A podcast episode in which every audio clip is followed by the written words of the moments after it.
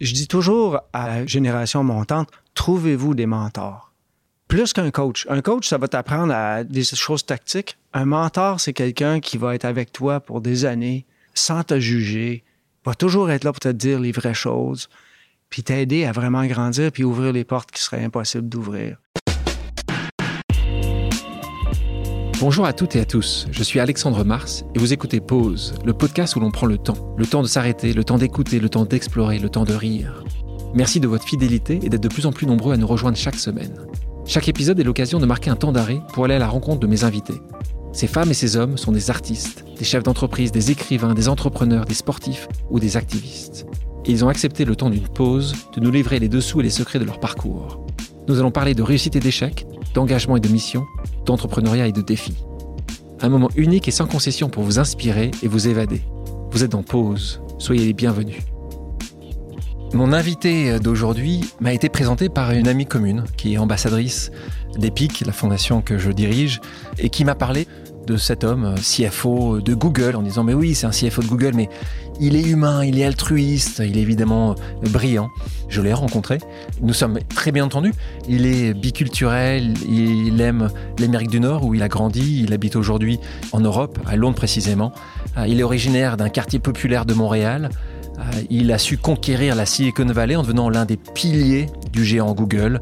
Diplômé de l'université d'Oxford, il a intégré, grâce à la bourse Rhodes, ce véritable bourreau de travail est passé par McKinsey et Bell avant de rejoindre en 2008 l'équipe dirigeante du célèbre moteur de recherche. Il y passe des années et en 2015, il décide de tout quitter, mais vraiment tout quitter, pour voyager pendant deux ans. Il rejoint après le monde de l'investissement tech avec euh, une société d'investissement qui s'appelle Innovia Capital, tout en intégrant le conseil d'administration de Twitter qu'il préside lors du rachat, qui était hostile, d'Elon Musk. Comment s'est-il hissé jusqu'aux plus hautes sphères de la Silicon Valley en venant d'un des quartiers les plus pauvres du Québec? Quels ont été les dessous de la croissance de Google? Quels sont les secrets du rachat de Twitter par Elon Musk. Le temps d'une pause, il revient avec nous sur son parcours incroyable en nous emmenant dans les coulisses des entreprises les plus iconiques de la tech. Il nous parle engagement, recrutement, égalité des chances et leadership. Bonjour Patrick Pichette. Bonjour Alexandre. tu attendais que je, tu, t'attendais que je continue à dire encore pendant une heure plein de choses sur toi. Ta bio infinie, je t'étais un peu surpris. Comment tu vas? Ça va très bien. Ça va dangereusement bien, je pense que c'est la bonne. c'est parce que tu dis ça va trop bien pour que ça continue, c'est ça que tu dis? Non, non, c'est juste que je pourrais me plaindre, mais personne ne m'écouterait. tu es né et grandi à Montréal, un quartier euh, très difficile. D'ailleurs, souvent tu dis que c'est un des zip codes, donc un des codes postaux les plus pauvres euh, de la région. Tu as un frère et une sœur, tes parents étaient ouvriers. À quoi ressemblait ton enfance? Mon enfance, elle était heureuse c'est dur de. Quand tu es un enfant heureux, je dois avouer que j'ai eu la grande chance d'avoir j'avais une famille stable. J'avais des parents qui nous aimaient. Euh, on n'avait pas de problème d'alcool. On avait, tu sais, tu marches dans la rue, là, puis tu vois toutes les familles qui ont toutes leurs. Nous, chez nous, c'était comme très vanille. Il n'y avait pas de crise. J'ai un père qui travaille pour euh, la Radio, euh, Radio-Canada, qui est l'équivalent des chaînes publiques. il est technicien. J'ai une mère qui travaille dans l'équivalent des Galeries Lafayette comme vendeuse. Là. Fait que, tu sais, on classe moyenne, très moyenne. on n'a pas, on pas de chalet, dans, on n'a pas de maison, de deuxième maison. Il n'y a rien de tout ça. Mes parents, je me rappelle très bien, euh, mes parents investissaient beaucoup dans notre éducation, dans nos loisirs. C'est des gens qui avaient. Mes parents ne savaient pas nager. Ils n'ont jamais skié, ils n'ont jamais. Il n'y avait pas d'opportunité, ces gens-là. Fait qu'ils travaillaient. Ça, comme vous dites ici, ça bosse fort, ça bosse dur. Puis ils voulaient une meilleure vie pour leurs enfants. Je parlais de ces études brillantes que tu as faites. Ce qui se passe, c'est que tu n'aimais pas l'école. Moi, j'ai haï l'école toute ma vie. J'étais au bureau du principal avec, euh, tu sais... Pourquoi? Qu'est-ce que tu faisais? Parce que tu n'étais pas bon? Parce que tu faisais la, la foire? Parce que c'est, c'est tellement lent, l'école. Tu es assis sur un banc des heures de temps.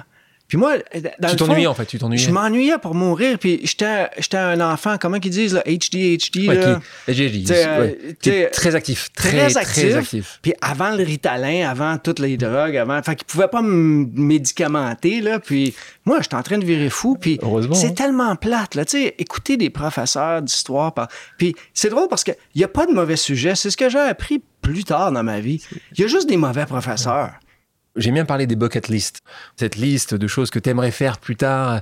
Toi, quand tu es tout jeune, quand tu vis dans un monde où il y a peu de choses, où il n'y a pas de superflu, en tout cas dans ta famille de classe très moyenne, comme tu l'expliques toi-même, c'est quoi ton rêve?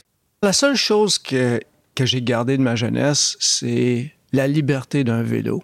Parce que quand tu es jeune, puis nous, on habite les banlieues qui se développent. Là. Fait que la, la, moitié de la banlieue est développée, l'autre moitié, c'est juste des champs puis des campagnes.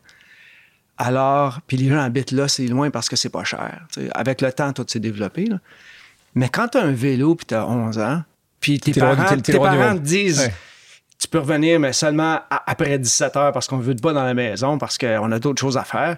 Fait que là, tu as toute la planète à toi en vélo. on a Moi, j'ai exploré. Cette liberté que tes parents t'ont donnée, toi, avec tes enfants? Mais trois enfants dans ma famille, puis trois enfants ont pris la même liberté de façon complètement différente. Donc, dans tes enfants? Je veux dire mon frère puis ma soeur. mais, mais aujourd'hui, quand, quand, vous avez, euh, avec Tamar, ton épouse, éduqué vos trois enfants, tu leur as donné aussi cette, cette liberté en disant, tu sais quoi, tu reviens à 17h. ah, nous, c'était ridicule. nous, on sortait nos enfants de l'école pendant l'année scolaire. On est allé en Afrique, on est allé faire un voyage. Puis là, les professeurs, puis une autre, une autre fois, on est allé en Nouvelle-Zélande puis en Australie. Puis les professeurs nous disaient, tu peux pas sortir tes enfants de l'école pendant trois semaines comme ça au mois de février. Puis moi, je leur disais, ben oui. Donnez-moi mes donnez-moi les mathématiques, puis ils vont venir avec le meilleur scrapbook. Ils vont vous raconter des histoires que tous vos enfants qui vont être pris assis dans leur banc d'école. Moi, je l'avais vécu, je m'en rappelle.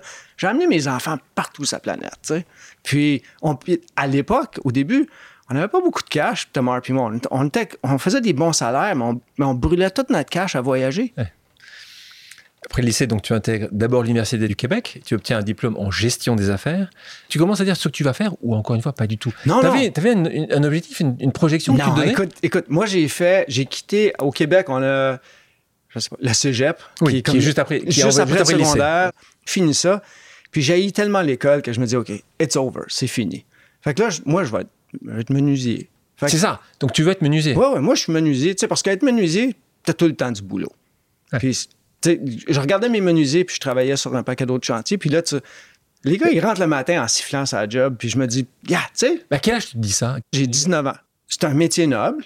C'est un métier où est-ce que tu sais que tu vas toujours avoir de la job. Je regardais les gens sur les, euh, sur les projets dans lesquels je travaillais, puis tu peux devenir entrepreneur facilement. Right? Tu peux avoir des équipes à toi. Tu es, auto-entrepreneur. Tu auto-entrepreneur. Tu, ta vie. fait que moi, je m'étais dit, tu sais, ça, va être quelque chose comme ça. Fait que j'ai fait, après le cégep, j'ai fait un an de travail communautaire, neuf mois de travail communautaire sur un programme du, Canada à l'époque qui existait. Fait que j'ai fait neuf mois de travail communautaire à travailler à un dollar par jour dans des communautés à travers le Canada.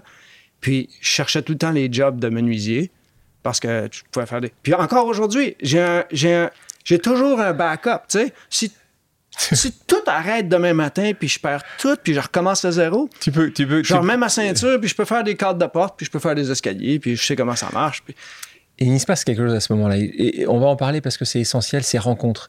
Raconte-nous qu'est-ce qui se passe avec. Euh, c'est un pote à toi qui va te dire que peut-être qu'il faut que tu ailles faire une université? Oui, ce qui arrive, c'est. Je suis dans l'Ouest canadien. Je suis à euh, je suis euh, opérateur de opérateur de machinerie lourde dans les forêts canadiennes. On imagine, ouais. Ferme les yeux, ferme tous les yeux, on imagine. Il fait moins 30 dehors, puis tu te lèves le matin, puis tu cours toute la journée, puis tu n'arrêtes jamais parce que si tu arrêtes, tu gèles. fait que tu n'arrêtes pas.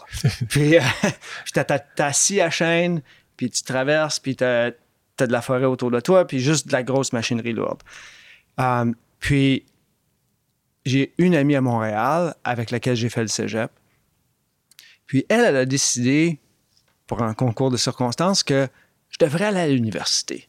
Je devrais pas perdre ma vie à être un, un opérateur de machinerie lourde ou être un menuisier. Fait qu'elle est allée voir mes parents, puis elle a dit Est-ce que je peux ramasser de l'information de Patrick? Je pense qu'on devrait le ramener à Montréal, puis il devrait aller à l'université. Comment elle s'appelle? Son nom, Anne-Marie. Elle m'a inscrit à l'université. Puis elle m'a écrit une lettre, ça c'est avant l'Internet. Merci. Elle m'a écrit une lettre, puis elle me dit Tu as été accepté à l'université si tu veux revenir. Donc elle t'a vraiment inscrit. Non, elle m'a inscrite sans ma permission. C'est très important ce qu'on dit là pour les gens qui nous écoutent de nouveau. Ces gens-là, parfois, tu, les entends, pas forcément, tu fais pas attention, mais on a tous des gens comme ça qui, qui peuvent nous aider de changer cette trajectoire. Ce qui est aussi important, ce que tu fais toi maintenant au quotidien, c'est que tu rends ça. C'est que les Ah gens ouais. qui t'ont aidé, toi aussi, tu dis juste des petites choses, des petits signes, Moi, des petits gestes. ouais, t'as absolument raison. Moi, j'ai une règle d'or. Quand je suis pas certain, choisis la, ch- la- la chose généreuse. Ouais. Tu sais, quand je suis pas sûr, là, tu sais, des fois, tu es certain, là, ça n'a pas de bon sens. Des fois, tu es certain, évidemment qu'on peut. Puis quand j'arrive dans des, dans, des, dans des situations mitoyennes où je suis pas certain, je prends toujours la chance de donner. Tout le temps. Parce que ça me coûte rien. Ou si ça me coûte un peu, c'est pas grave. On donne la chance au coureur. Alors, tu penses vouloir partir le plus vite possible. Ceci étant, tu sors, mais là, tu te dis, on va continuer les études quand même, parce que tu te retrouves là à l'université d'Oxford. Non, non, non, non, non, c'est pas comme ça du tout. Ah, raconte. Non, non, écoute, moi, je, je finis mon université en deux ans et demi en me disant, good, done, right? Mais j'ai trois quarts de mon université de fait, puis j'ai un de mes professeurs qui vient me voir. J'ai eu un cours avec lui. J'ai passé tout le cours à débattre. Des, moi, je lisais non seulement son chapitre, mais quatre autres chapitres. Puis là, j'allais m'apprendre Ouais. avec. Puis non, non, ta mathématique, ça ne fonctionne pas à cause de. Puis il a, il a été suffisamment impressionné. Il m'a offert une job d'assistant de recherche un été. Puis à la fin de cet été-là, il m'a dit Connais-tu la bourse Rhodes Ah, tu Puis- dis non, évidemment. J'ai dit De quoi tu parles? Ouais. Puis il est revenu un autre moment. Il m'a amené une enveloppe jaune. Puis tout ce qu'il m'a dit, c'est Fais juste remplir ça, puis ramène-moi là. Comment il s'appelle, ce professeur? Rod McDonald. Donc là, c'est une deuxième rencontre essentielle. Donc, pour que les gens qui nous écoutent comprennent, euh, la bourse Rhodes, donc c'est une bourse, c'est une, euh, c'est une bourse scolaire pour des jeunes brillantissimes à travers le monde qui pourraient faire leurs études à Oxford. à Oxford, en Angleterre. Donc, t'écris, t'hésites avant d'écrire ce, cette non, lettre parce que j'ai- moi, je remplis ça, j'ai rien à perdre. C'est certain que je ne vais pas aller à Oxford. là. J'étais un gars de Montréal-Nord. Montréal-Nord, on reparle de Montréal-Nord, c'est, Montréal-Nord, pour toi, c'est- c'est, ouais, c'est là où tu as grandi, quartier difficile, C'est ça. populaire. Comment tu penses que les bons élèves peuvent entendre parler de ces opportunités-là? Parce que c'est un peu ça le sujet. C'est que toi, si tu n'avais pas eu ce professeur-là, mais de nouveau, jamais, au grand jamais, tu aurais eu ces informations-là par tes parents ou même par l'université. Non, écoute, euh, je pense qu'il y a beaucoup d'éducation à Je pense que la communauté académique a une grande responsabilité, puis ils la font bien, somme toute, de trouver justement les gens qui sont avec beaucoup de potentiel. Puis ils peuvent les sortir de la classe puis dire Toi, tu es différent. Puis c'est une grande responsabilité, en fait. Puis je dis toujours à, à la génération montante trouvez-vous des mentors? Plus qu'un coach. Un coach, ça va t'apprendre à des choses tactiques. Un mentor, c'est quelqu'un qui va être avec toi pour des années, euh, sans te juger, va toujours être là pour te dire les vraies choses, puis t'aider à vraiment grandir, puis ouvrir les portes qui seraient impossibles d'ouvrir. Alors moi, Rod, quand il m'a dit, fais-moi confiance, fais application, t'as une vraie chance. Puis la prochaine chose que je sais, c'est que je reçois une lettre qui me dit, vous avez une entrevue. Puis je me souviens d'aller voir, je, je suis allé voir Rod, puis je lui donne la lettre, puis je dis, ça veut dire quoi ça en bas? Il dit, puis il me dit, ça veut dire que tu vas au Mount Royal Club pour une entrevue, puis il va falloir que tu t'achètes un habit. C'est ça que ça veut dire. Moi, j'avais jamais eu d'habit de ma vie. Je, vis- je vis ma vie Un en t-shirt. un costume. Fait que là, j'ai besoin d'un costume, j'ai besoin d'une cravate. Puis euh, je me suis pointé là, puis je me suis ramassé à Oxford, puis ça a changé ma vie. T'arrives à Oxford. Puis là, toute la planète arrive à Oxford. Parce que à Oxford, c'est pas une université anglaise, Oxford. C'est une université internationale. Là, tu marches dans. Tous les gens sont d'un pays différent, tous les gens parlent une langue différente, toutes les dénom- dénominations, toutes les cultures, tout- puis là, tes yeux s'ouvrent, puis tu dis, waouh, le monde, c'est une grande place. On va en apprendre des choses. Puis, non seulement ça, mais Rhodes fait une bonne job à te dire, on t'a donné une bourse, right? Va changer le monde. L'égalité des chances, c'est un sujet, tu le sais, Ouais. qui me tient euh, terriblement à cœur. C'est la même chose pour Même toi. chose pour moi.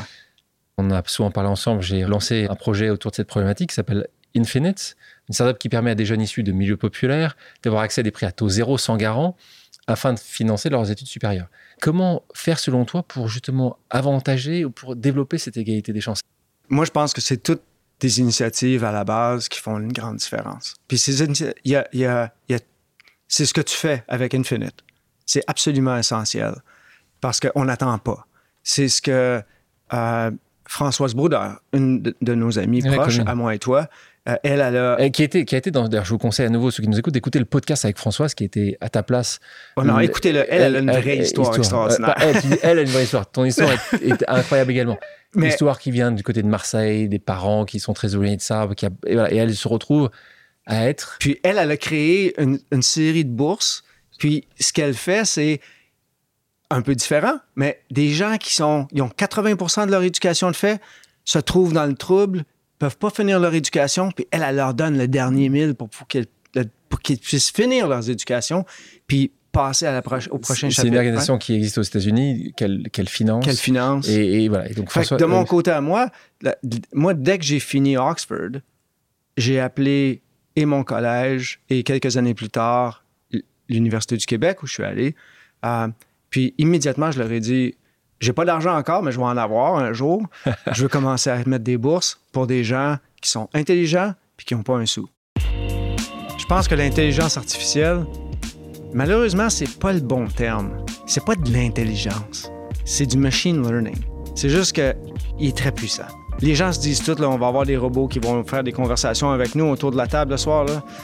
Puis la réponse, c'est non, c'est pas comme ça que ça fonctionne. Euh, puis si tu en as des conversations comme ça, euh, c'est tout, c'est tout artificiel. C'est pas de l'intelligence, c'est juste, ils savent quoi dire parce qu'ils savent finir des phrases. Fait que c'est ça les grands modèles d'aujourd'hui. Ceci étant dit, euh, les derniers modèles, parce que essentiellement, il faut réfléchir de la façon suivante.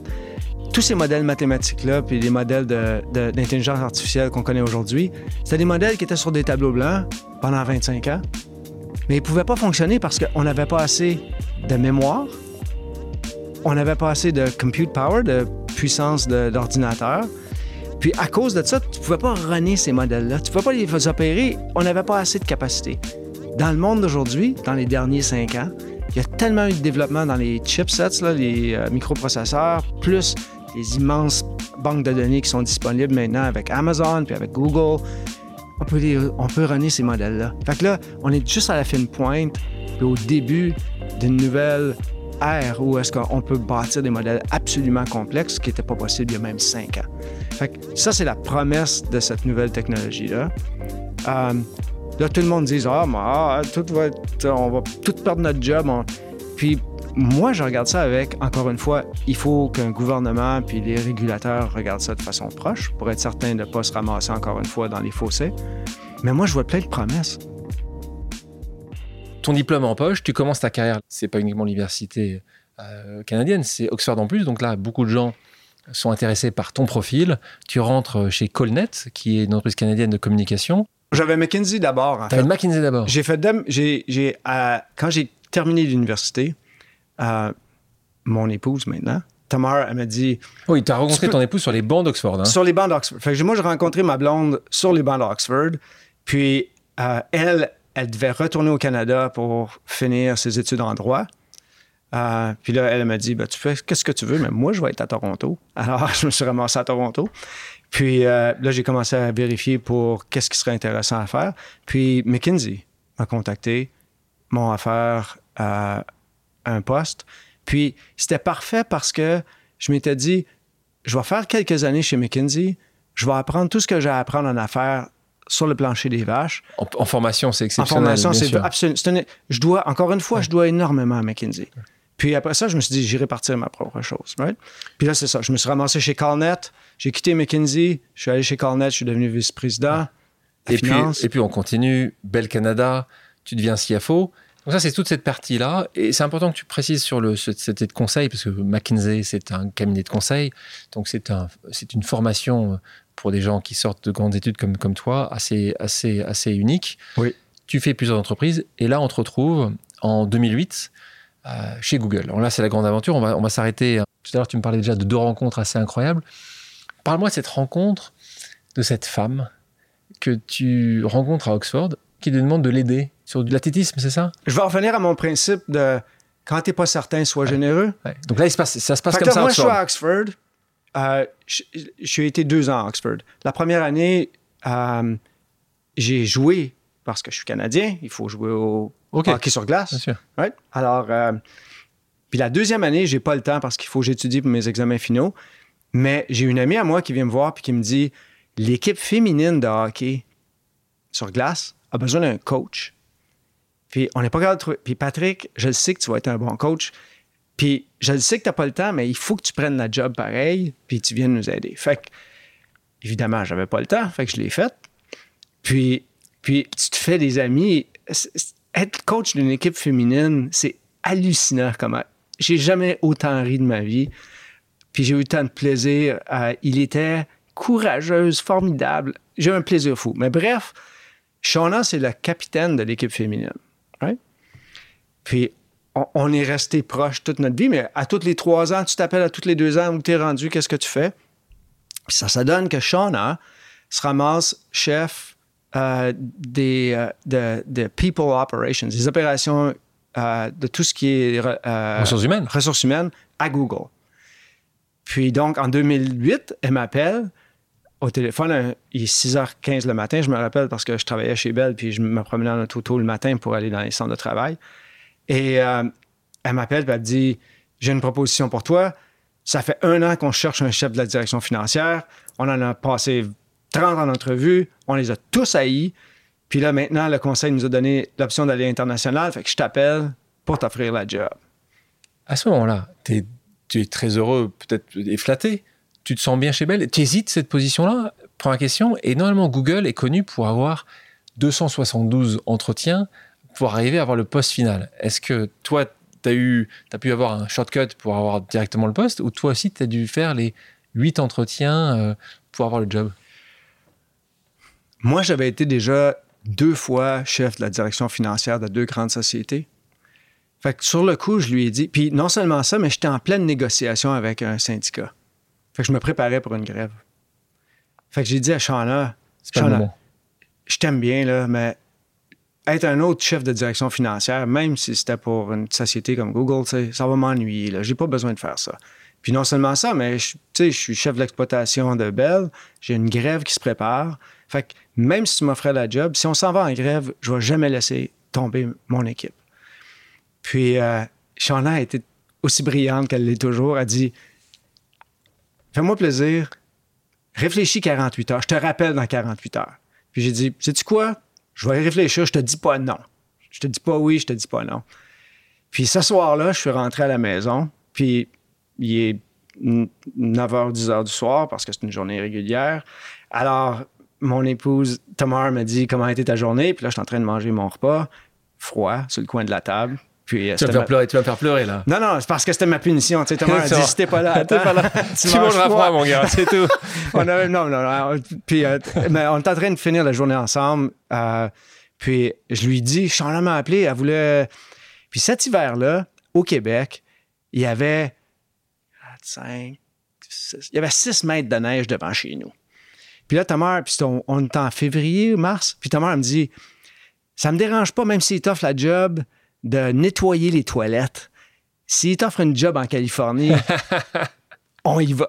Fait que là, elle dit, tu vas aller prendre l'entrevue, puis tu vas aller les écouter. Et peut-être qu'on va prendre parce qu'il faut de la chaleur. Parce que là, je suis tanné d'être au Québec dans le froid. J'adore. Puis, ce qu'elle me disait essentiellement, c'est, écoute, il t'offre une entrevue, va aller voir. Va aller voir. Et euh, c'est toujours une... C'est pour ça qu'on est ensemble depuis toujours. C'est une, immense conseillère. Puis, euh, c'est mon partner. Alors, je suis allé en Californie. J'ai rencontré l'équipe. Tu as raison, euh, j'ai pas fait 75 entrevues. J'ai fait des entrevues qui comptent. Tu, rencontres Eric Schmidt, tu rencontres les membres du conseil d'administration, tu rencontres toute la, essentiellement un conseil exécutif. Larry, Sergey, tu, euh, tu... Au téléphone. Au téléphone. Au téléphone parce que j'avais deux cofondateurs. Parce que moi, j'avais quand même ma job, puis tu peux pas le dire. Fait que je suis rentré juste une fin de semaine. J'étais là une journée et demie. Il fallait que je revienne pour le lundi matin pour mes préparations. Puis, extraordinaire. Il m'offre l'emploi. Puis j'ai dit à Eric, Eric, je peux pas l'accepter parce que j'ai pas mon vote. Es-tu prête à attendre quatre semaines? Si j'ai mon vote avec mon syndicat, puis il l'accepte, je viens. Je viens. S'il l'accepte pas, je peux pas prendre ta job parce que je m'en vais en grève, puis ça va être long. Puis Eric, avec toute la brillance du monde, Eric me dit Patrick, on s'est rencontrés. Je sais comment intelligent tu es. J'ai aucun doute que tu vas m'appeler dans quatre semaines. J'attends juste ton téléphone. Ah, donc il était, assez, il était assez confiant. Quatre semaines plus tard, je l'appelais. Mon vote a passé. Je viens. Je m'en viens en Californie. C'était quoi exactement ton job justement chez Google d'une manière très pratique? Moi, j'ai commencé chez Google avec deux responsabilités. La finance de la société, donc payer tout le monde, avoir le revenu, faire tous les audits financiers, euh, les, les investissements de la société. Un- la boîte, le l'entreprise était en bourse et bourse, est en bourse Ouais, à ce moment-là. Donc, euh, Fait que là, j'ai aussi toutes les relations avec les investisseurs, tout ça d'un côté. Puis j'avais tout l'immobilier. Tout le parc immobilier de la société, tout le développement du parc immobilier. Puis en dedans de 24 mois, j'avais essentiellement, si tu réfléchis à Google de façon très simple, puis tu dis, on a l'ingénierie et les produits, Larry et Sergey. On a une équipe de vente avec, on avait deux, trois personnes qui faisaient les ventes. On avait une équipe qui bâtissait nos centres de données. Puis imagine tout le reste. Ressources humaines, real estate, l'immobilier, la finance, euh, les, le- le- les services aux employés, le transport, euh, la sécurité. ça, Tout ça, c'était à moi. c'est à toi. Fait que j'étais essentiellement un peu comme un mini shadow CEO, CEO, un directeur général. un directeur général. Puis, euh, mais j'avais une équipe extraordinaire avec moi, évidemment. Puis, puis on, on- parce que c'était facile de gérer toute cette croissance-là ensemble. Tu disais, je travaillais avec des génies, c'est une leçon d'humilité. Euh, c'est ça que tu dis, c'est que avais, vous embauchez que des gens très bons. Et donc, toi, à chaque fois, c'était ça aussi ton intérêt, c'est que tu devais être toujours au niveau, tu devais toujours te, toi, te challenger tous les jours? Absolument. Tu sais, c'est, c'est un apprentissage. Mais j'arrive avec mon, avec mon coffre à outils. Tout ce qui est. Moi, chez Bell Canada, on avait 20 000 employés. Tu, tu as des camions partout, tu as de l'infrastructure, tu as, de l'immeuble. Que je connaissais. J'avais un métier qui était d'opérer des grandes sociétés. Fait que quand je suis arrivé chez Google, j'amenais tout ça avec moi. Puis Google, ça grossissait. ça- la croissance était tellement phénoménale que juste mettre en place l'architecture d'avoir des opérations disciplinées, c'était un job à temps plein, right? Puis donc, moi, j'ai amené énormément de valeur de mon côté, mais de l'autre côté, là, tu es assis dans les comités exécutifs, puis tu revois des plans d'affaires comme on va faire Street View, right? On va faire Google Maps, on va faire Google là, Chrome. Là, tu étais sur Alphabet aussi, qui le début d'Alphabet. Exactement. Tout ce qui allait être complémentaire au moteur de recherche. Exactement. Fait que ça, c'est des.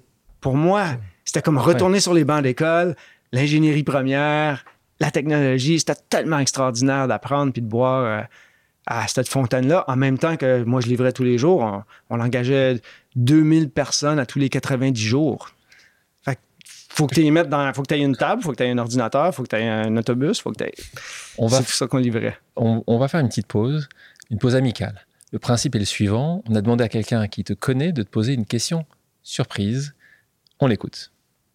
Bonjour Patrick, j'ai une question pour toi. Une question qu'on pose souvent dans les sociétés de technologie, dans les interviews. Donc, quel est ton produit euh, de techno préféré ces jours-ci? Et quels sont les features que tu changerais ou les points d'amélioration que tu trouverais? À bientôt. Question de Françoise, on peut en parler tout à l'heure, notre amie Françoise Brouwer. Les deux qui m'amènent le plus de bonheur, il y en a un, c'est très simple, c'est WhatsApp. Parce que sur WhatsApp, ma famille, j'ai des gens partout dans le monde. Puis, euh, j'ai une famille proche. Fait qu'à tout moment, ton téléphone sonne, tu as un petit vidéoconférence avec ta fille, le chat, le chien, euh, le bébé qui, qui prend son repas, tu as quelqu'un qui prend sur l'instant, pleure ou de joie ou de peine. Puis, étant donné que ma famille est explosée géographiquement, ça a énormément de valeur pour moi. Fait que ça, c'est un qui est essentiel parce que je, je cours tout le temps, right? Tu es toujours à la course. Où est papa aujourd'hui? Right? C'est ouais, parce que tu as Australie, Toronto, Londres, Vancouver, Vancouver. Donc, ouais, donc là, ça complique un peu. Donc ça, WhatsApp, ton premier? Le second? Le, le second, c'est Strava. Parce que, bah, parce- pourquoi Strava? Donc Strava, il faut expliquer ce qu'est Strava. hein. Strava, c'est une application pour les cyclistes, les athlètes, cyclistes, les d'abord les cyclistes. Oui, exactement. Puis euh, c'est c'est pour les gens qui font de l'exercice dehors euh, ou même à l'intérieur, parce que j'utilise Zwift sur Strava aussi. Puis euh, Strava, ce qui est formidable, c'est que ça te garde honnête. Il faut aller jouer dehors. Puis je n'ai de besoin. On revient sur Google deux minutes. Google fait partie de ces GAFAM. J'ai toujours pas compris comment des groupes aussi puissants qui ont autant de bénéfices travaillent toujours pour essayer de ne pas payer leurs impôts. Et, je t'adore, hein, tu le sais, mais il y a un moment ou un autre où c'était quand même toi en charge de la finance de ce groupe-là et qui mettait plutôt à Dublin euh, le headquarter pour trouver les loopholes potentiels en Europe. À bout d'un moment, tu t'es posé comme quelques questions en disant juste tout ça est-il totalement normal? Encore aujourd'hui, je me pose cette question-là. Puis la, la- la question fondamentale pour les sociétés américaines, je vais faire le cas des sociétés américaines, puis ça a été aussi la même, la même problématique avec Twitter, puis on pourra en reparler, mais voici le, problème fondamental. Dans les sociétés américaines, imagine un continuum, right? Avec deux, deux extrêmes.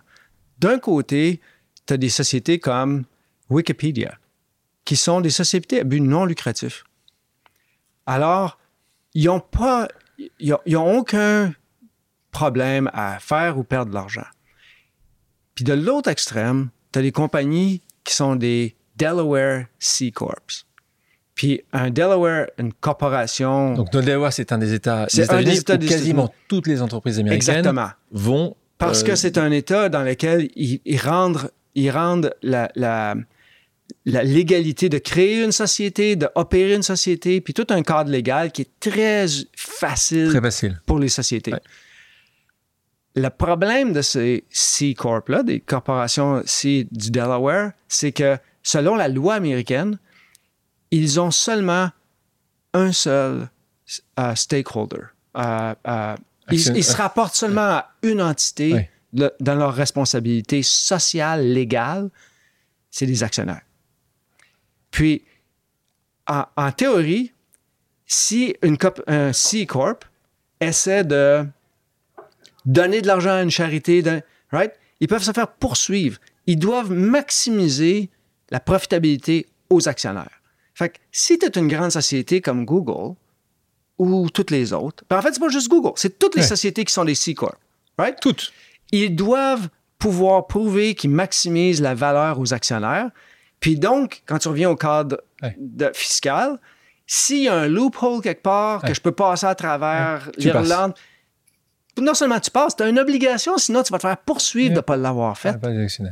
Fait que le, le modèle est cassé dans le sens où il n'est pas bâti avec. Puis en passant au Canada ou au UK, Euh, dans d'autres pays, tu n'as pas ce problème-là. Parce que la jurisprudence fait en sorte que tu dois penser à l'entreprise, la santé de l'entreprise.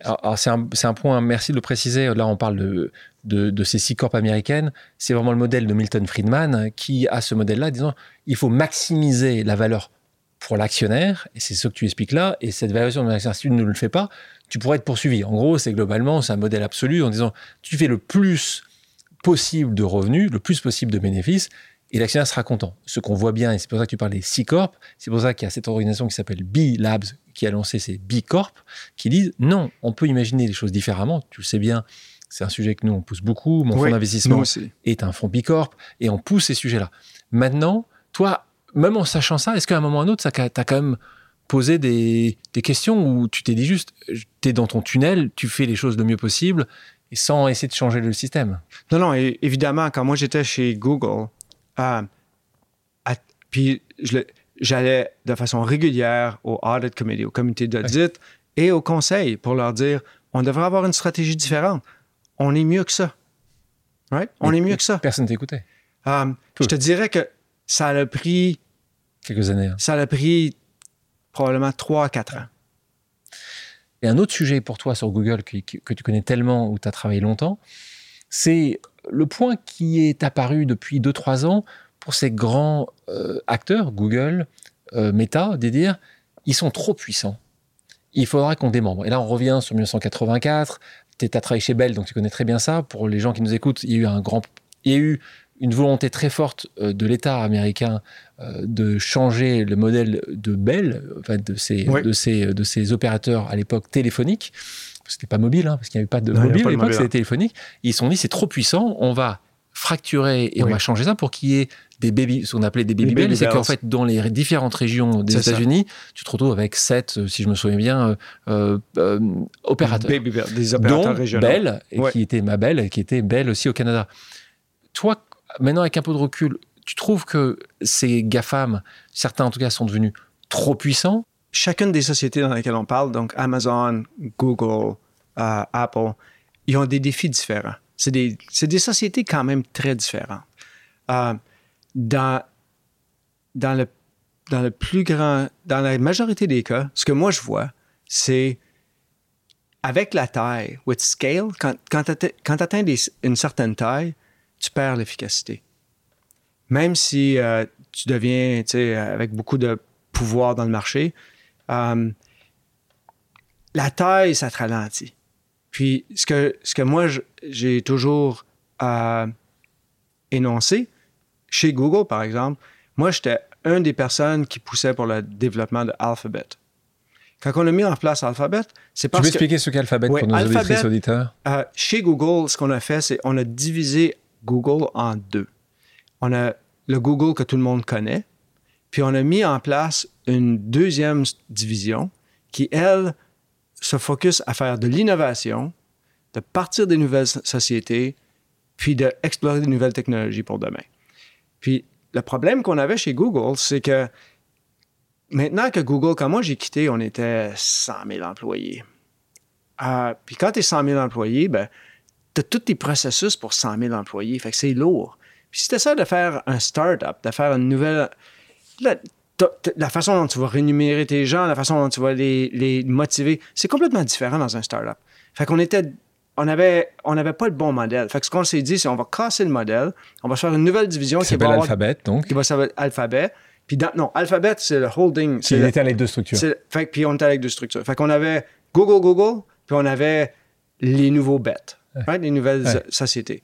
Puis ça, ça a donné une nouvelle vie à toute un, une set d'expérience. Puis donc, pour toutes ces grandes sociétés-là, pour moi, c'est. Il arrive une taille où est-ce que.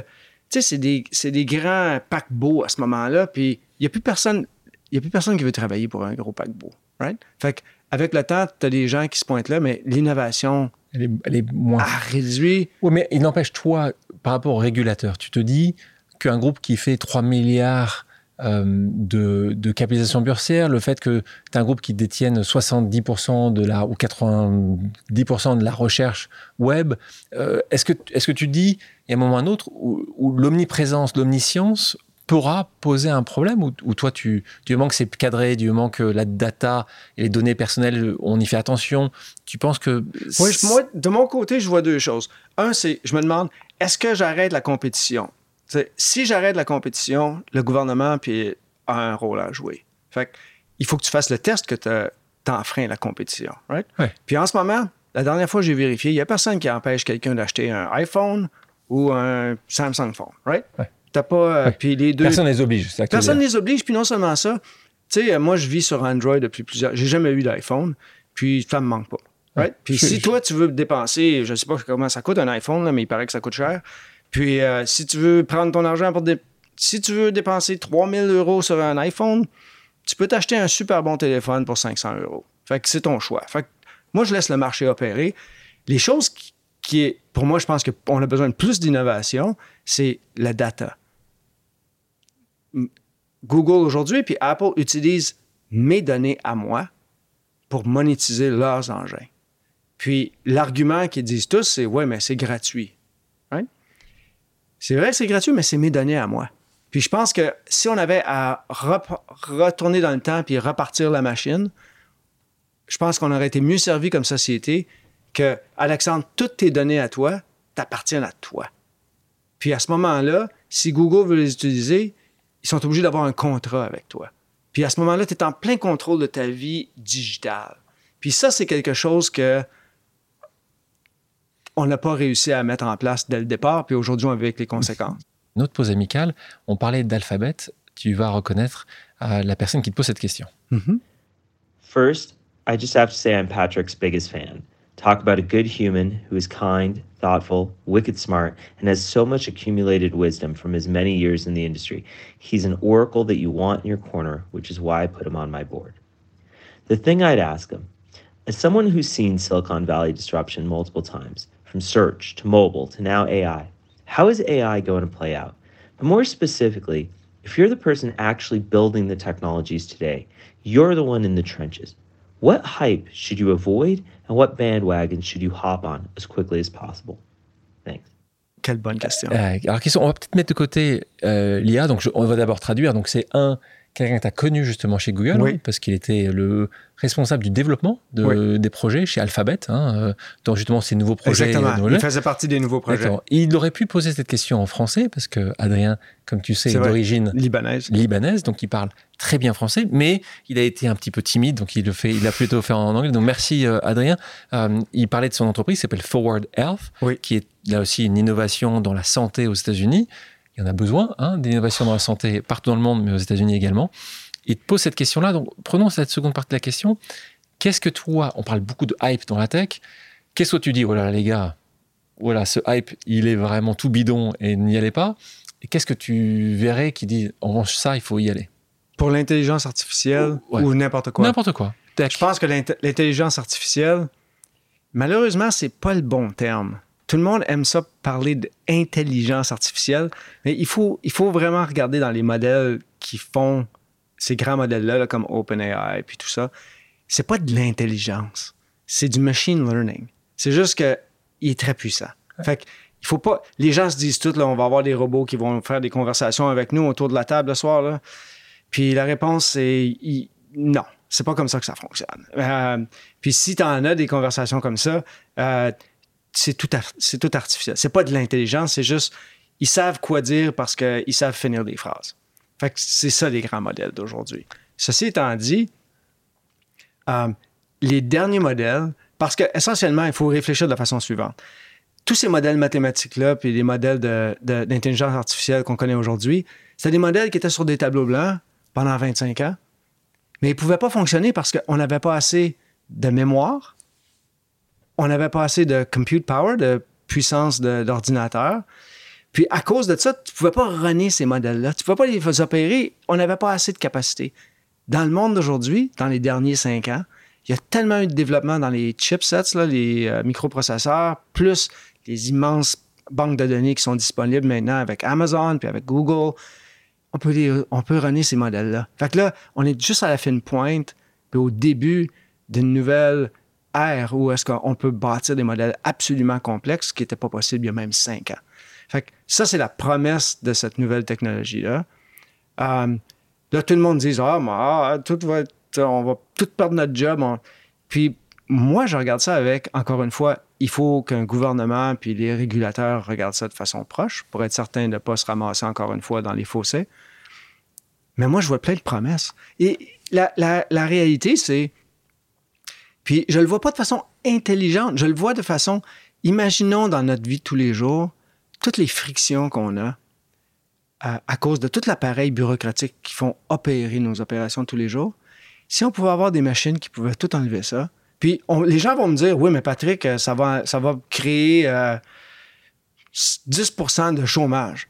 Puis moi, la dernière fois que j'ai, j'ai remarqué, là, puis j'ai cherché un, un menuisier ou un plombier, là, essaye de trouver un plombier à Paris.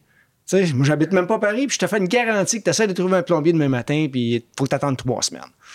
Puis, fait que je me dis, si on enlève tous les gens qui, en ce moment, aujourd'hui, travaillent sur des écrans pour remplir la forme F89 pour la passer à la personne de l'autre côté de la rue qui prend ça puis qui met ça dans la forme W42, Tu, tu- tu dis qu'en fait. Toute a- la il y aura- AI, là. D'accord. Tu dis que ça va permettre de simplifier des, process, des processus aujourd'hui qui sont assez ennuyeux et qui n'ont pas forcément une valeur ajoutée et qu'il y a plein d'autres métiers, ce que tu peux dire, qui vont être créés. Exactement. Une des grandes leçons de faire le tour du monde, parce que j'ai passé deux ans sur la route avec mon sac à dos, c'est de voir à quel point l'humain est en train de détruire la planète, puis à la rapidité à laquelle on est en train de le faire. Ça, ça m'a touché, il faut agir. Tu décides de quitter Google, c'est toi qui décides, hein. Mhm. t'es pas mis dehors, euh, Mhm. pour te consacrer justement à ta vie personnelle, Mhm. la famille, justement, parce que là tu t'es rendu compte que après tant d'années, après autant de travail, autant qu'il fallait quand même que tu te ressentes? Je pars pour deux raisons. La première, c'est mes enfants ont quitté la maison. Ils sont tous ou à l'université ou ont fini l'université. Ma job de parent est faite. Fait que j'ai un moment dans ma vie, mais là, j'ai pas encore de petits-enfants. Right? Fait que là, tu as le choix. Tu peux avoir une deuxième vie, Vie. pour pouvoir faire tout ce que tu veux. Parce qu'une fois que les petits-enfants arrivent, là, Tiro, tiro, tiro. Là, tu retournes bourreau de travail. Là. Tu sais, tu recommences la machine où est-ce que là, il faut que grand-papa soit là, il faut que grand-maman soit là, il faut que ça commence. Fait que là, tu as une fenêtre. On a encore la santé, Vous vous avez l'argent? on a l'argent, on a les moyens monétaires de faire. Tu as ça d'un côté de la médaille. Puis de l'autre côté de la médaille, chez Google, moi, j'ai passé sept ans à bâtir toute une machine. Right? Puis ma septième année, elle ressemblait beaucoup à ma sixième année. Et ça, on revient à ce que tu nous as dit tout à l'heure. Ça, ça te dérange. Il y a un moment où eh, ça moi, va pas. ah, T'aimes la nouveauté. Il faut que j'apprenne, il faut que je crée. t'avais pas de job au-dessus? Non. La seule job au-dessus, c'est CEO. C'est CEO, Puis ils vont pas le donner à moi parce qu'ils vont le donner à un ingénieur. forcément. Puisque Avec raison. Tu sais, j'ai pas de-. Je prends pas ça personnel. Là, on se retrouve à ce moment-là où tu nous disais tout à l'heure, tu dis à tes enfants, je suis là, j'ai le temps, j'ai les moyens. Ils disent quoi les enfants à ce moment-là? Oh, God. Ma, ma plus jeune, elle nous, elle nous enregistre immédiatement pour le Ironman de Whistler en Colombie-Britannique. Puis elle dit dans six mois, on se rencontre sur la ligne de départ. Puis papa, I'm gonna chew your ass. Tu sais, je vais te faire- je vais, je vais t'enterrer. Fait que mon fils. elle va te, Ça veut dire qu'elle va te donner un coup de pied au cul. C'est ça, que ça, c'est- c'est ça que ça veut dire. Exactement. Fait que j'ai elle, j'ai ma fille, mon, Mireille, avec laquelle on va apprendre à grimper, faire de l'escalade dans les montagnes puis du mountaineering. J'ai Jules avec lequel on, on fait euh, des longues routes euh, en montagne, des, des trekking. Ouais. Alors, euh, de la grande randonnée à distance. Avec Tamar, ça a été la même chose avec toi. Fait qu'on a fait des choses en famille, tout en famille, Ou ou, séparés. Puis, euh, Ça, combien de temps tu fais ça? deux ans. Deux ans. Et tu te concentres à ça. Et qu'est-ce que ça t'a appris Puis j'ai aussi demandé à Tamar, j'ai dit, là, ça fait comme 25 ans qu'on court comme des Ouais. démons. Là. Fait que là, j'ai dit, tu vas me faire, on va se faire la liste toutes les choses que tu veux faire. Donc la bucket ça- list, on est sur cette bucket Fait que list. là, c'est Tamar qui a fait la bucket list, puis j'ai dit, comme ça, si jamais je me fais ramasser par un autobus demain matin, là, au moins, I'm good. Tu as été euh, d'un groupe à un autre groupe, d'un directeur financier à un directeur opérationnel. Mais derrière tout ça, c'est quoi la raison d'être, euh, de vivre de Patrick Pichette? À 60 ans aujourd'hui, Ouais. Ben écoute, c'est exactement ça. Les deux ans sur la route, c'était un moment parfait pour se dire. Puis je vais commencer avec un préambule qui est quand moi j'ai grandi, j'étais tout petit, les gens mouraient 65, 70, 72, 73. Fait que quand tu avais 60 ans, d'abord les gens avaient bossé tellement dur, ils étaient tout cassés. Aujourd'hui, on va vivre à 100 ans. À tous les jours que tu te lèves, tu gagnes 17 minutes avec la science. À 60 ans, tu as une espérance, puis on la regarde. Si tu as, si t'as des bons gènes, Ouais. tu as une bonne diète, puis tu te fais pas ramasser par un autobus, tu fais un peu de sport, tu as jusqu'à 80 ans pour pouvoir avoir une vie vraiment active. Tu peux compter là-dessus. Fait que là, tu as 20 ans. Fait que, au lieu de dire, je prends ma retraite, puis je commence à jouer au golf, je sais pas que, que les gens en retraite font, là, mais j'imagine qu'ils jouent au golf. là. Fait que, C'est alors toujours, tout le monde ne pense pas. Quand tu joues au golf, les gens, quand les gens t'es à la retraite, quand t'as un peu de moyens, les gens pensent que tu joues au golf. C'est assez marrant. C'est ça, right? C'est Ok. l'image qu'on a C'est l'image que les gens se Fait que là, donnent. moi, Ok. je veux pas jouer au golf. Fait que ce que je me suis dit, c'est comment je vais redonner maintenant? Comment je vais juste m'amuser puis redonner? Fait que ce que j'ai fait, c'est je me suis dit, on a besoin au Canada d'un écosystème beaucoup plus riche pour le capital de risque. On a besoin de créer de la richesse au Canada pour que les sociétés restent au Canada, réinvestissent au Canada, pour donner, parce qu'on a, on a un modèle canadien qui est très différent des Américains. Quand je compare les États-Unis au Canada, c'est tellement un plus gros contraste que quand je compare le Canada avec la Suède, la France, la. Hollande, la Belgique. On est de la même gang. Ouais. On s'occupe des gens. Quand on voit des gens sur la rue qui habitent dans les rues, ça nous fait mal au cœur. On se dit, il y a quelque chose de brisé dans ce modèle-là, puis on l'accepte. Ça veut pas dire que c'est parfait chez nous. On l'accepte pas. Ce que tu vois, c'est qu'aux États-Unis, ça. Aux États-Unis, là, ils vont tu vois, San. Francisco, la ville la, la plus, avec le- la plus grande richesse dans le pays le plus riche au monde, puis c'est des, des, des, des cités de tentes, Ouais. puis les gens, puis c'est correct. Ouais. Ils acceptent ça, eux autres, puis c'est comme, non, c'est ça le modèle capitaliste. Un Canadien n'accepte pas ça. Puis, puis ça veut pas dire qu'on est parfait au Canada. On a tous nos problèmes, tu sais. Sauf que nos idéaux, puis nos valeurs acceptent pas ça. Puis fait que moi, je me suis dit, comment, qu'est- qu'est-ce que je peux faire maintenant pour faire le plus d'impact possible pour ma communauté? Pour moi, c'est de créer de la richesse dans le tech. Donc, tu fais à travers ce fonds d'investissement. Donc là, tu aides d'autres entrepreneurs Exactement. à réussir avec, comme Bliss, euh, euh, C'est la même moi, chose que toi. très similaire, avec des, des valeurs, avec le terme positif de valeur, on doit faire les choses le mieux possible pour l'écosystème. Mais tu ne fais pas que ça, tu ne fais pas qu'innover à capital, mais aussi là, toi, tu t'es dit, dans mon pays qui est le Canada, tu t'es dit, il faut faire aussi attention à la préservation du Canada, de la nature, et donc tu as aussi un gros projet, tu nous en parles Fait que j'ai d'un côté mon, éco- mon, mon écosystème euh, économique avec Innovia.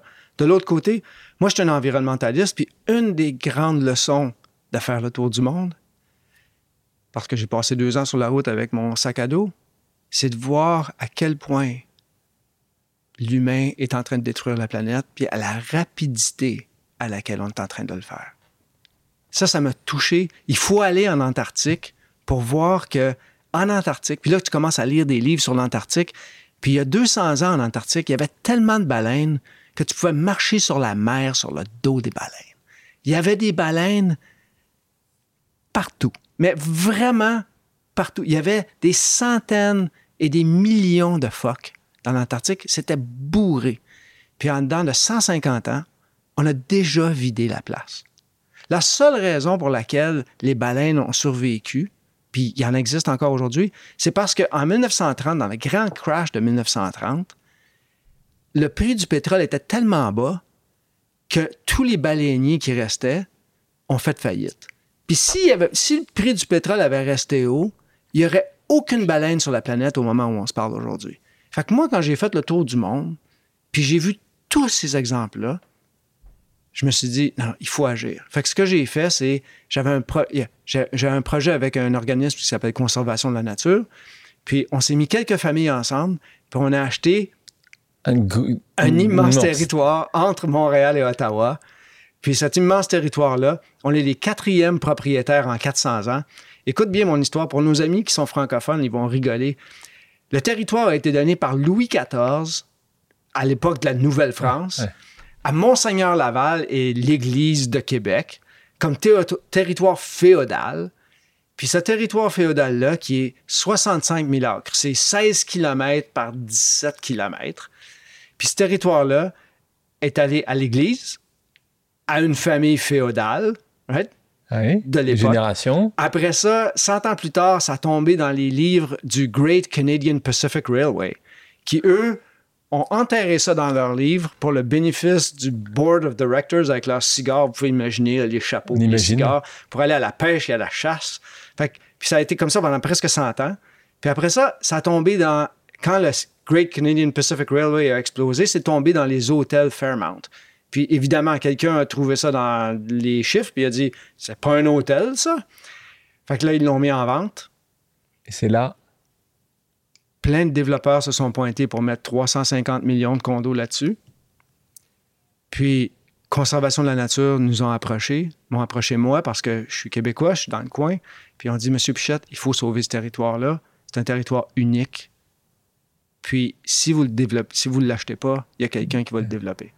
On s'est mis quatre familles ensemble, puis on a fait, quelque chose qu'il ne faut jamais faire. On a, mis une offre sur la table. La journée où il fallait mettre des offres sur la table, on a mis une offre sur la table qui était seulement une page. On a dit, c'est public, fait que je peux en parler. On a fait, c'était un tout petit mémo qui dit, on est en, en association avec Conservation de la nature. Notre objectif, c'est la conservation, l'éducation et la recherche d'un territoire unique qui n'existe plus. Et on vous offre 50 millions de dollars. Puis moi, j'ai emprunté de l'argent pour acheter cette place-là parce que j'avais même pas la- l'argent.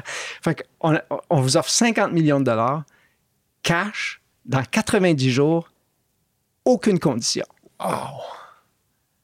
Puis, genre, c'est pour ça que je dis aux gens, je recommande pas de faire ça. forcément. hein. C'est pas. Puis toutes les. Parce que je savais que toutes les autres offres Ouais. étaient deux fois plus grosses que la mienne, mais il y avait due diligence, financement, blablabla.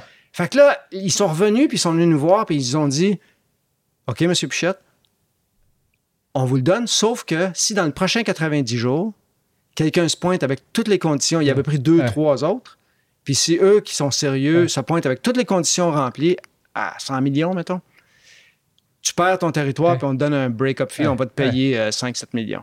Fait que là, la course a commencé. C'était l'enfer. Ça, c'est quatre familles qui se connaissent à peine. faut que tu fasses des, des partnerships sur le moment. On est 90 ma- jours, trois on mois, est c'est- maintenant c'est court. 10 ans, on est maintenant 10 ans plus tard. Puis le territoire s'appelle Canuck. Canuck. J'encourage tout le monde à canuck.com. K-E-N. K-E-N-A-U-K.com. Vous allez voir, on a maintenant une belle petite pourvoirie. Fait c'est essentiellement un parc national privé Ouais. pour le bénéfice de la communauté. Et qui ne sera donc jamais, Jamais développé. jamais vendu, jamais Jamais développé. vendu. On... Fait que ça, c'est mon petit programme parce que j'avais rien à faire. Euh, qui, est, qui est Et ça se passe bien avec les quatre familles? Extraordinairement bien parce qu'on a tous le même. Quand on est entré dans le deal, on s'est tous dit c'est ça la vision. On n'a pas encore abordé un, un moment de ta vie qui a été assez rock'n'roll, comme tu disais tout à l'heure. Twitter. On est en 2018, tu rentres dans le board de, de Oui. Twitter. Quelques années après, tu deviens le président euh, du board, donc c'est Ouais. indépendant, ce qui est très important, c'est que tu n'étais pas attaché, tu n'étais pas actionnaire toi-même.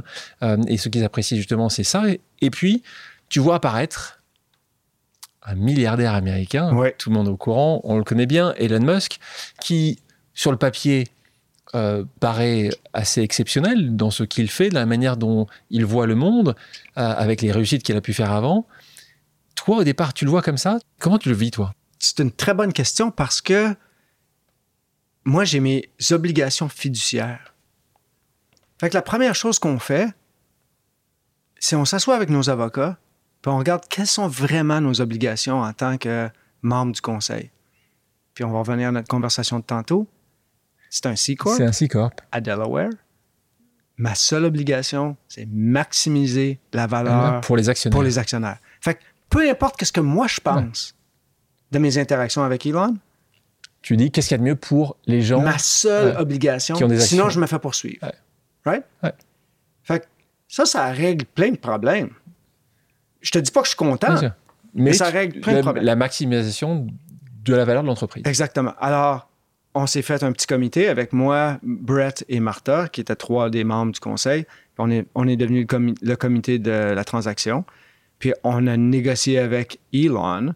Et alors? Puis, écoute, les, les choses qui sont les plus importantes, c'est la règle numéro un avec Elon, c'est il n'y a rien que tu peux prédire.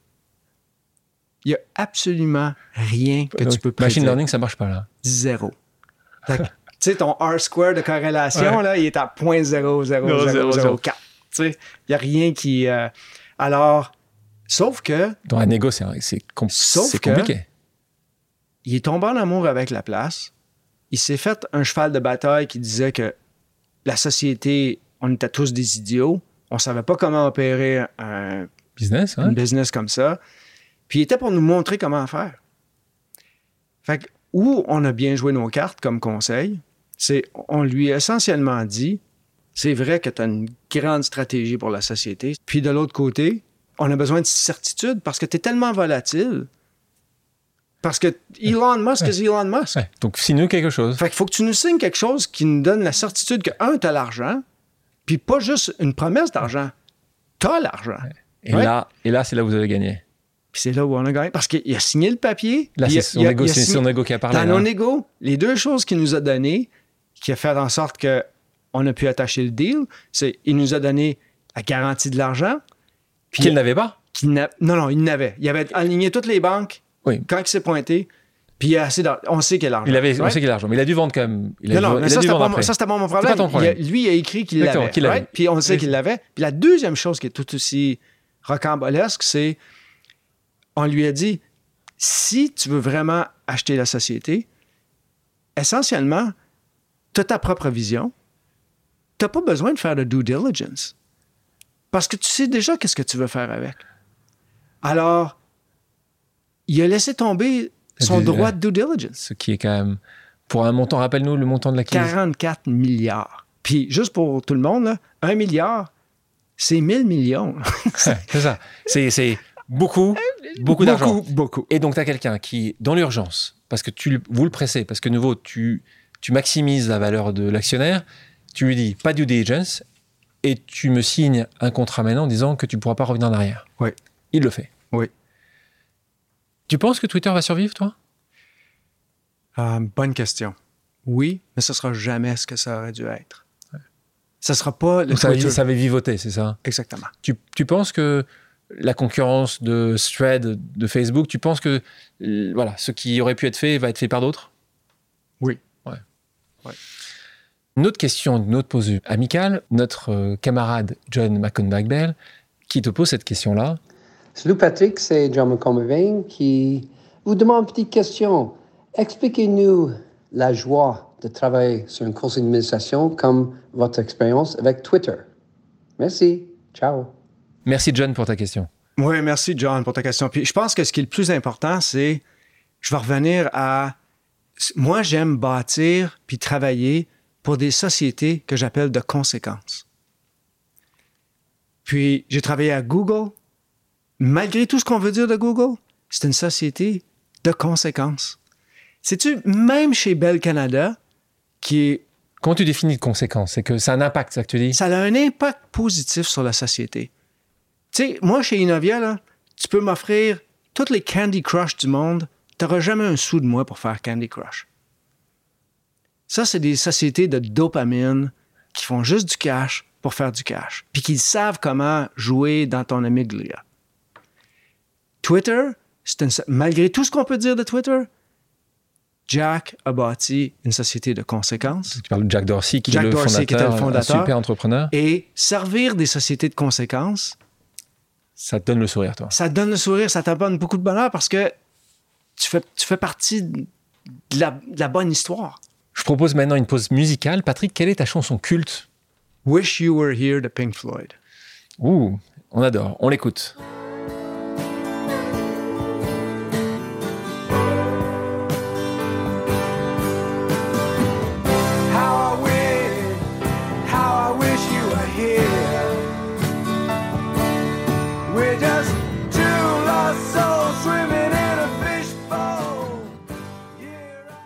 Pour terminer, passons une fausse flash avec quelques questions rapides auxquelles tu devras me répondre du tac au tac. Est-ce que tu es OK, prêt ça va.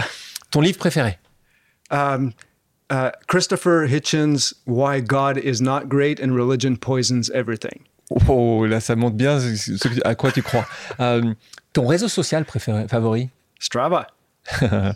Le pire conseil qu'on t'ait donné Uh, va dans cette job-là parce que tu vas faire de l'argent. Et le meilleur Va travailler pour les gens que t'aimes, tout le reste va se résoudre. Quel est ton plus grand regret? Je pense que mon plus grand regret, c'est de ne pas avoir eu assez confiance en moi pour partir ma propre business à 20 ans. Donc, tu aurais voulu commencer plus tôt, en fait. De dire, Oui, un- avoir ton propre. j'étais un entrepreneur, mais étant donné que j'avais rien, puis j'avais pas un réseau pour pouvoir me dire, j'avais pas de mentor qui me dise go for it. Je vais te passer ton 30 000 pièces pour commencer ta business. J'avais rien de ça. Puis c'est pas un regret parce que je l'avais pas l'option, mais j'aurais fait des choses probablement différemment. Quelle est ta destination idéale pour faire une pause? Ben évidemment, euh, ici en Europe. Où tu veux dans le monde? Là où tu vas, je suppose avec Tamar, ça sera où? Non, mais écoute, euh, je te dirais que j'ai j'ai deux réponses à ta question. La première, c'est les Anglais disent où est-ce que tu vas euh, réparer tes, euh, tes cassures? Ouais. Where do you go lick your wounds? Pour moi, c'est Tes Canuck. blessures, ouais. Tes blessures. C'est Canuck. C'est super facile. À Canuck, T'es bien. je suis perdu dans 65 000 acres de territoire. T'es heureux. Je suis tout à fait heureux. J'ai mes loups, mes orignaux, mes ours, mes coyotes. Puis là, la vie est belle. Tout est là. Puis, euh, fait que ça, c'est pour réparer mes pots cassés. Puis pour le reste, en fait, sais-tu, c'est toute la planète. Se promener à travers la planète, c'est extraordinairement beau.